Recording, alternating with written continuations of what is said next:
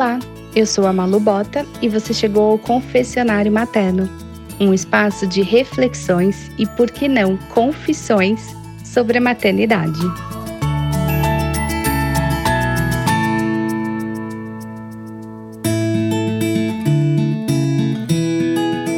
Escutar uma criança é algo que demanda, além de atenção, disponibilidade de afeto e de tempo.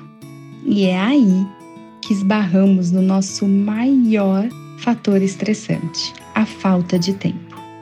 Afinal, como praticar a escuta infantil em um mundo onde vivemos correndo contra o tempo? Eu me lembro de uma frase que é: criança não dá trabalho, ela é o trabalho. Eu não me lembro de quem é essa frase, mas ela cabe perfeitamente aqui porque todas as vezes que eu paro para pensar nela, isso muda tudo. Eu garanto que metade dos nossos problemas seriam resolvidos muito mais rapidamente se parássemos para escutar com atenção e entendêssemos as crianças como um ser, um indivíduo pleno. É o famoso eu sou eu, meu filho é meu filho. Somos indivíduos e, portanto, como indivíduos, somos diferentes. É claro que muitas vezes eu vou ouvir e não vou concordar. Outras eu posso até concordar ou então adaptar. Quer um exemplo? Hoje fazia 15 graus aqui em São Paulo. Eu escolhi um casaco peludinho para o meu filho vestir. Ele me disse logo de cara: Eu não quero usar esse casaco peludo. Eu fico com calor na escola depois. Eu, do alto do meu egocentrismo, eu amo frio do mesmo tanto que eu amo um bom casaco, uma boa coberta e uma meia quentinha. Para mim, 15 graus significa estar bem agasalhado. Eu digo, filho, você precisa se agasalhar hoje, está 15 graus, vai lá fora para ver. Achando que eu estava arrasando e que ele ia ser facilmente convencido. Ele vai, volta e diz: Não vou usar o casaco. Eu digo: Bom, então você vai ficar. Pega o irmão dele, vou indo em direção ao carro. Ele diz: Tá bom, vou pôr o casaco. Entra no carro. Quando nós estávamos a caminho da escola, ele vira para mim e diz: mas eu ainda estou resolvendo se eu vou descer ou não da escola. Eu penso comigo, bobagem, esse menino adora a escola, ele jamais vai chegar na escola e não vai querer descer do carro. Dito e feito, chegamos na escola, um dos irmãos desce, o outro, o que não queria vestir o casaco, vira de costas e diz: Não vou descer do carro.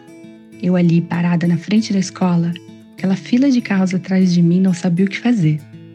Tentando convencer, Filho, por favor, desce, você já está atrasado, seu irmão já desceu, você precisa ir para sua sala, tem uma fila de carro atrás de nós e tudo mais. E ele, inflexível, era a palavra.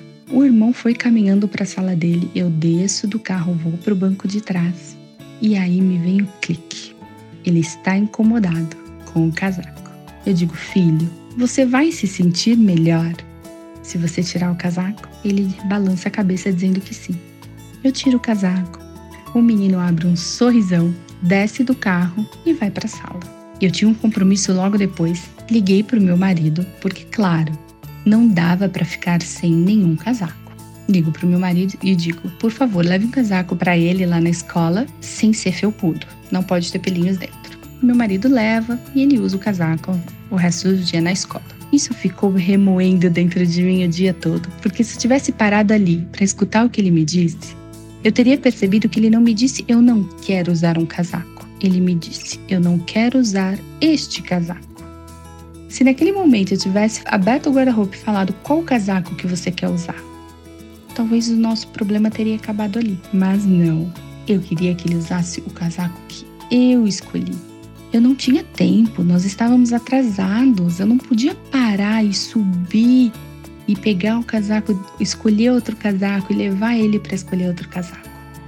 Só que o subir e escolher outro casaco teriam me custado cinco minutos, que sejam a mais. Agora, a birra, a manha, a inflexibilidade para descer do carro, o meu marido ter que levar outro casaco para ele na escola, ah, isso me custou bem lá uns 30 minutos.